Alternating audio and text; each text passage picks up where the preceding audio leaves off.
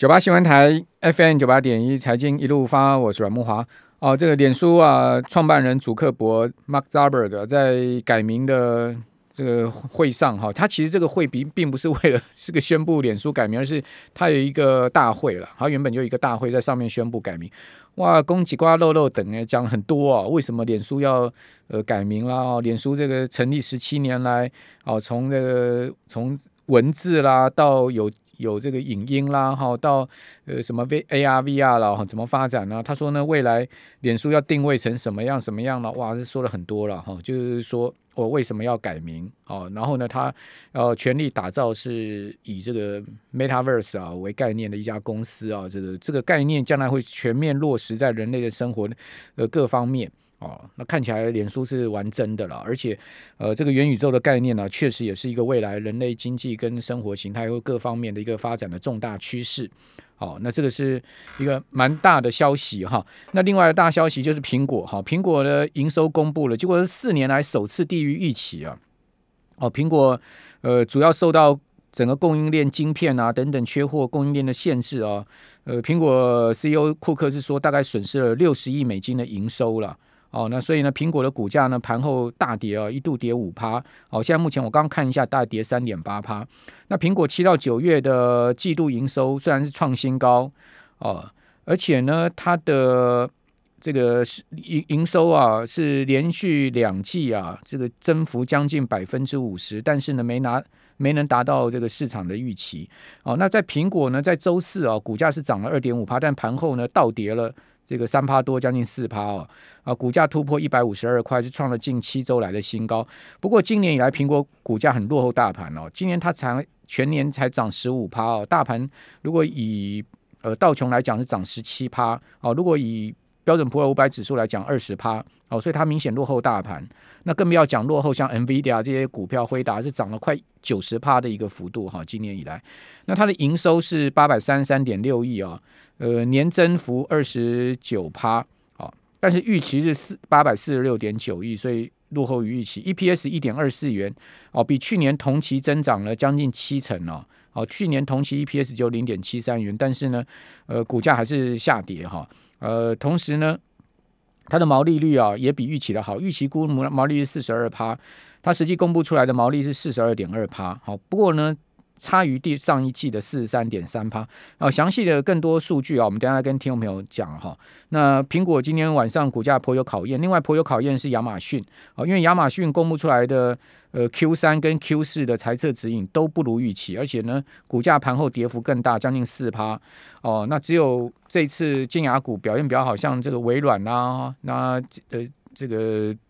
谷歌啦，哈，都算是呃公布财报之后股价表现比较好的，好，那其他呢看起来都不是那么理想哈。好，那另外我们看到也不不甚理想的是最近啊，我们看到这个消费信心指数是不是因为受到物价高涨的关系而下探到十七个月的新低啊？我们这一段同时有直播哦，听众朋友，我们有一些这个。呃，特别替您准备的数据跟板子啊，哦，在我们的直播线上哈，大家上脸书的不 不那个 YT YT，你可以看到我们现在直播画面。然后这个您上 YouTube 哈，这个打搜寻九八新闻台哦，我们有一些手板，好，这个看表格会比较清楚哈。那我们现在目前要访问的是中央大学财经中心的吴大任老师，吴老师你好。哎，阮大哥好，各位听众朋友大家好。好，那吴老师这一次的 CCI 是连续三个月下降嘛，对不对？是，而且这个物价信心指指数是呃整个信心指数下探十七个月的新低啊。没错，是一百零九年六月以来的新低。嗯，是。好，那您可以跟我们详细讲一下，说现在目前最新的状况呢？OK，呃，其实我们这次的总指数啊，呃，只有。跌，嗯，跌的非常少，哦，就是它是下降了零点一三点，嗯，哦，来到七十四点三九，嗯，哦，所以从统计的角度来看，嗯，跟上个月并没有什么太大的差别了，哈，那那六个分项微降哈，哎，就对对对，算是微降，哦，但是它不算是显著的变动，嗯，是，那那六个分项指标里面呢，呃，其实呢是有四项是上升的，嗯，哦，只有两项下跌，但是。下跌的幅度，呃，是比较大，哦，所以整体看起来它总指它它是导致总指数是下降，嗯，好，那所以我们先来看一下哈，这个下降的部分下跌最多的哈是股票投资时机，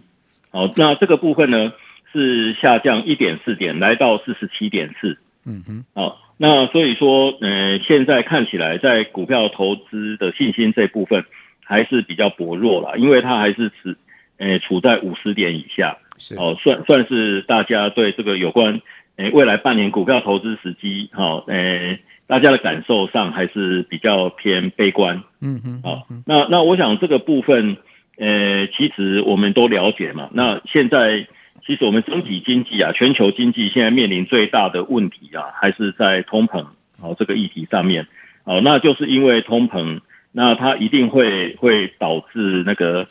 呃，联准会啦，或者我们台湾的央行，或其他各国的央行，哦，他们都会呃开始调整他们的货币政策方向。对，哦，那以美国来讲，诶，最快可能下个月就会缩表，哦，就会减购一些债券了。十一月初就会宣布了。是是是，所以呢，市场上的这个资金呢，它的这个货币供给，哈，可能就会。开始减缓，嗯，哦，那如果明年上半年后，诶，美国的 QE 停止的话，嗯，那我觉得对市场整体的资金来讲，哦，诶，确实是会，诶，产生蛮大的一些影响了，哈，是，就是资金退潮的这个状况慢慢就会出来，嗯，哦，那如果在接下来有有升息的话，哦，那那这个对，诶，不管是股票市场还是其他的资本市场。哦，它所产生的这个影响都会蛮大的哈，所以呢，因为诶、欸，我我是觉得那个一般的投资大众啊，哦，因为也看到了这个部分，哦，所以在股票投资的信心上面，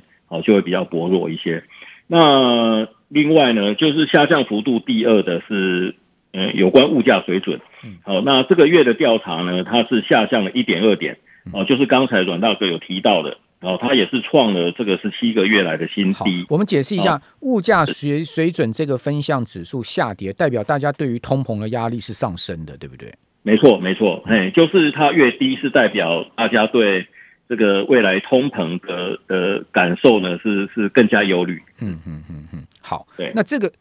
这个指数一直下降，代表大家对物价的压力是越来越大了哈。没错，哎。就是就是普遍大家是预期将来物价会上涨，嗯嗯嗯，那那确实我觉得在我们生活周遭，我们已经有这样的感受了哈，就是每个月加油的这个钱就越来越多嘛，对，哦，现在已经三十一块多了，一五九五千了哈，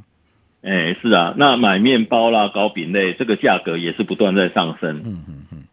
哦，那那另外呢，那个哎，我觉得更严重的问题啊，哎可能会慢慢的出来，因为。上个月，诶，在中国呢，它就有比较严重的限电、缺电，哈，会导致停工。嗯，那那这个跟跟那个，诶，Apple 就是又跟苹果公司哈，他们的这个，诶，这次的这个财报哈，可能也是有点关系啦。供应链，因为，嗯，对对对，供应链的问题哈，那个，诶，其实中国还是全球供应链里面最重要的部分。是，哦，那那因为能耗双控嘛，然后再加上。这个诶，煤炭的价格实在太高，所以发发的电越多，这个赔的越多哈，所以电厂发电的意愿也是非常的低落了。嗯嗯。哦，那在这种情况之下，它就造成了，诶，从九月底开始就有很多停工的这个状态。嗯嗯。那看起来，诶，这个情况很难，诶，很难在短期之内解决了。嗯嗯。哦，所以应该是蛮有机会会至少会延续到明年的上半年。嗯。哦，那所以说这些停工哦，就是缺料的这些问题哈，如果再持续下去的话，那原物料或者零组件价格上涨的这个压力一定会很大。是是，对对是，所以这个物价压力仍然会持续下去了。而且刚刚吴老师讲说，有非常有可能至少明年上半年，对不对？好，我们看到这个。刚刚欧元区也公布出来的 CPI 高达四点一哦，这是欧元区十三年来仅见的哦最高的一个 CPI 哦。这等一下我们再详细来讨论这个物价的问题啊，尤其是呃在这个物价下面，全球各国央行的货币政策都要收紧嘛哈。那 QE 要退出啊，包括加拿大央行啊、澳洲央行以及呃巴西央行都有都有一连串的大动作。最昨昨天我们节目有讲哈，那是不是呃中央银行在明年下半年也有升息的这个压力呢？这等一下我们再请教吴老师的意见。好，所以这个在六项分项指标上面，我们可以看到，其实有两个这个指标啊是特别明显的持续在下滑，是包括刚刚吴老师讲到这个股票投资时机的部分。好，看起来。看起来这个受调查的人对于股票投资是没有什么太大信心了，因为这个指这个指数一再掉，我我个人是觉得可能也跟现在目前的指数居高是有关系的。好，大家觉得哇，一万七、一万八这个地方，呃，投资大不易。好，这个当然另外一方面，呃，也也可能跟呃整个大环境的通膨有关系。刚刚吴老师有讲，另外还有一个呢，就是也值得注意的，就是未来半年的就业时机的部分，大家可以看到它其实也是往下。很明显的一直在往下掉，那这个要请教吴老师，为什么大家对于就业没信心呢？呃，那个就业机会这个月倒是止跌回升哦，是，但是趋势性看起来，上个月趋势性看起来趋势它是往下，嗯、因为上个月哈，就是我们九月份的调查，它是六项指标里面跌幅最重的，嗯，哦，上个月它是跌了三点六五点，没错，是，对，那那这个月呢，它是小幅回升啊，就上升了零点七五哦，来到六十六点五五。不过我我我是觉得这个是台湾特殊的状况啊。怎么说？哦，就是我们跟其他国家的情况比较不一样。嗯嗯。我们在今年五月的时候有比较严重的疫情。嗯。哦，那我们去年全年其实都还蛮安全的哦。嗯。其实一直到今年的这个五月哦以前，我们都觉得台湾可能是全世界最安全的地方。嗯。但是五月开始有疫情之后。哦，我们的这个跟内需消费相关的服务业哈，受创非常严重。嗯嗯。好，那特别是呃餐饮啊，哈住宿等等。那那那所以说呢，呃在在过去这几个月哈，呃其实我们看到就业机会，哦，呃这个这个信心都很低迷。对。哦，就是我我想最主要就是我们的这些服务业，虽然它在我们整体经济的比重哦的占比不见得是很高。但是呢，它的就业人口非常多，是。哦，所以一调查出来的那个结果就是非常的悲观，嗯、哦，所以一直到上个月呢，这个情况都还不是太好。但是我们到了那个十月份，哦，嗯、就是因为有五倍券，嗯嗯，哦，就是政府有很多刺激消费的这些政策，哦，不断的在。在在推动哦，大诶、欸、鼓励大家去出门消费，哦，所以其实情况慢慢的有些改善。OK，那我们的内需消费的情况就就慢慢的回来之后呢，就业机会其实是是好一些。吴老师，我们这边先休息一下，好。九八新闻台 FM 九八点一财经一路发，我是阮慕华。哦，央行今天宣布啊，因银行资金。的变动情况啊，从十一月开始啊，这个央行发行的两年期存单每个月的标售金额由八百亿啊降到六百亿。好，这个是呃中央银行从二零一三年八月开始标售两年期定存单以来首次的这个调降啊标售的金额。好，因为。央行说说明是这样，因为目前标售八百亿两年期存单呢，投标倍数啊只有一点二倍哈，这个看起来并不是很踊跃的去投标了哈，这个创历史新低，哦显示银行资金趋紧俏，好，所以说呢考量银行需求啊，所以要降低了哈，这个降低呃就是回收资金的一个情况，哦，那另外呃央行认为说农历。年前呢、银行的资金调度啊，看起来就比较偏向保守了哈。啊，不过银央行也说了，两年期存单中属于这个中长期的定存单，并并不代表银行这个同业啊资短期资金有趋紧俏的状况。哦，这个就整体的状况看起来还是相当充沛的哈。哦，但是呢，它却是有很明显的这个调降，从八百亿降到六百亿的状况哈。好，那这个是一个最新的消息了。好，那我们另外就是继续来再请教中央大学的吴大润老师来谈这个消费信心指数。大家可以看到，我们现在目前直播画面上面啊，这个消费信心指数其实呢，本月是呃连续三个月的下降，不过呃这个月下降的幅度是相对比较微幅的。好，这个微幅的下降。好，那刚刚吴老师也就各分项指标有跟听众朋友做一些说明哈，其中呃包括股票投资的时机的这个指标跌的也是比较多一点哈，然后另外。就业时机的情况等等都有都有略微下跌了哈，好，不过整体而言看起来消费信心仍然还是趋稳的一个情况，好，因为消费基金指数算是一个比较前瞻的趋势性指标了，好，那我们继续来请教吴大润老师，吴老师从这一次的消费基金指数整体而言，您可以做一个结论吗？嗯，我觉得那个我们最需要关注的可能还是物价水准了哈。那它已经跌破四十点嘛，是代表严重悲观。好，所以所以那个通货膨胀的这个问题啊，嗯，虽然现在看起来这个央行跟主计总处啊，他他们都不认为哦台湾有严重的通货膨胀，但是呢，从从我们调查出来的结果，那个民众的感受哈，确实有有点悲观的哈。嗯，应该是说蛮严重的悲观。好，那那那所以呢，这个这个部分大家还是得注意。但是我们呃整体的状况还不错，是因为我们还有一个指标，它是维持在乐观，是就是耐久性财货购买时机，嗯，还有呃另外有一个独立的这个信心指标哈，就是房地产的信心。那这这两个指标都维持在高档，哦，所以房地产的部分呢，这个月是一百一十五点九五，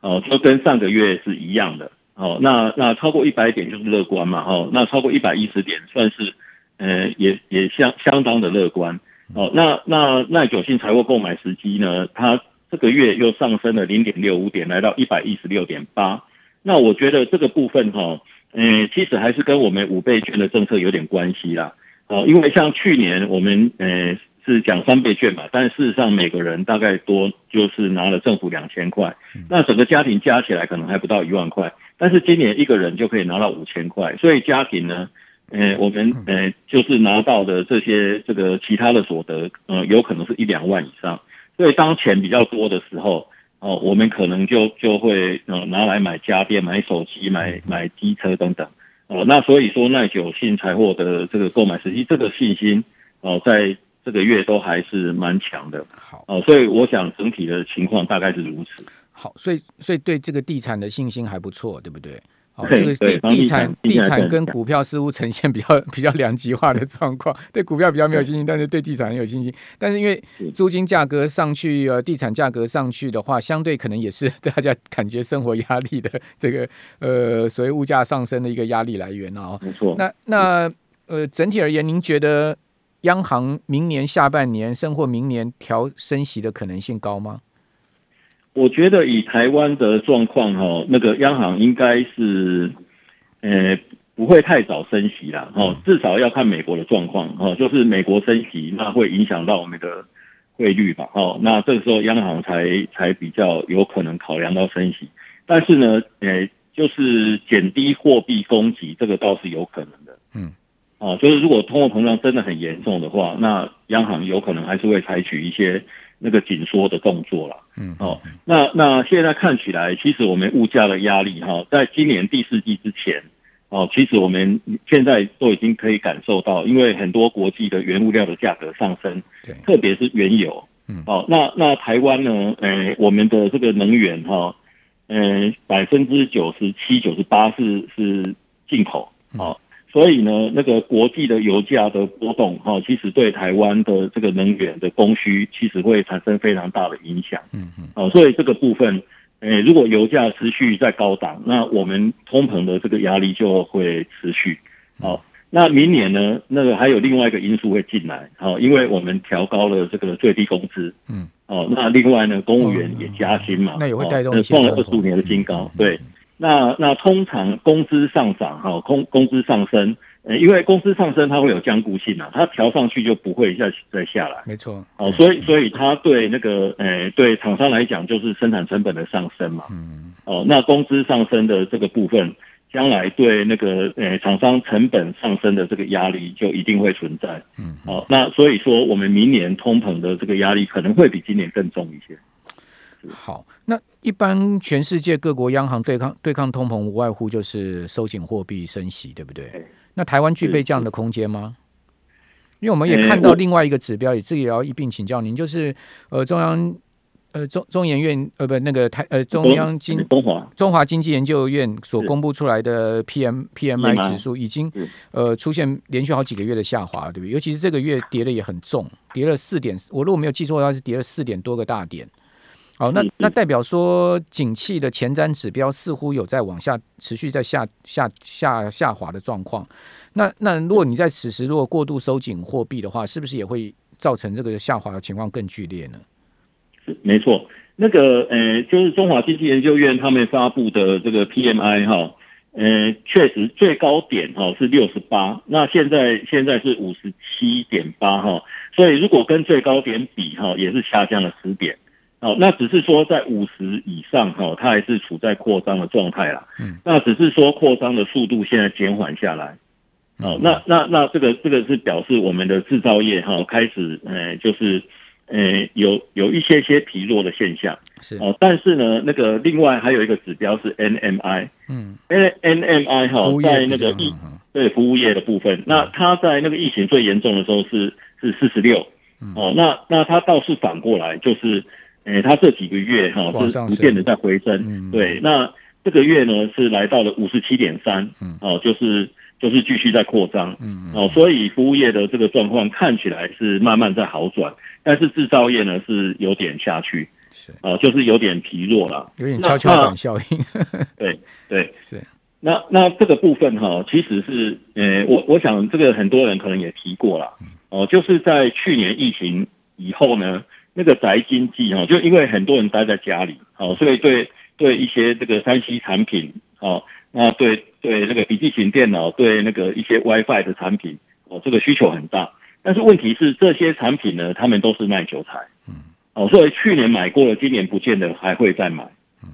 啊，那那所以说呢，那个其实今年哈，就是呃，就是逐渐的，呃，在在今年第四季。哦，甚至到明年上半年的时候，哦，就是我们那个呃，就是科技产品哈、哦，这个部分，因为它本身就是是耐久材嘛，所以多多少少哦会受到这个是呃，就是消费者是否会重复购买好的这样的影响，哦，所以所以它本来就会有点下来。但是另外一方面哈、哦，就是呃，因为现在疫情呃的情况也是慢慢在缓和，所以大家都要出门，那汽车的需求就很大。那那现在呢，汽车它也在电子化，哦，所以呢，它的诶各种晶片啊，哦，还有一些电子在在汽车上使用的这些电子产品的需求也很大，所以它也造成了所谓的晶片荒嘛，嗯，哦，所以这部分呢，就是有关行动汽车的这个部分，哦，就是可以多少弥补哈我们在其他的诶比较传统的科技业的产品哈的的一些下滑，所以所以现在看起来我们的那个制造业。呃，应该一直到今年年底，它的表现都还不错。那明年呢？当然也是要看哦，就是呃产品的的的的状况了哈。那那我想就是在那个跟汽车相关的哈这些车用晶片这部分，应该还是会有不错的表现。呃，但是呢，其他的部分哈，可能包括那个什么电视面板等等啊这些产业，呃，他们他们的情况可能就会比较这个呃。比较差一点，会开始，对对对，哎，是。股股价都已经先说话，好，非常谢谢吴老师，谢谢。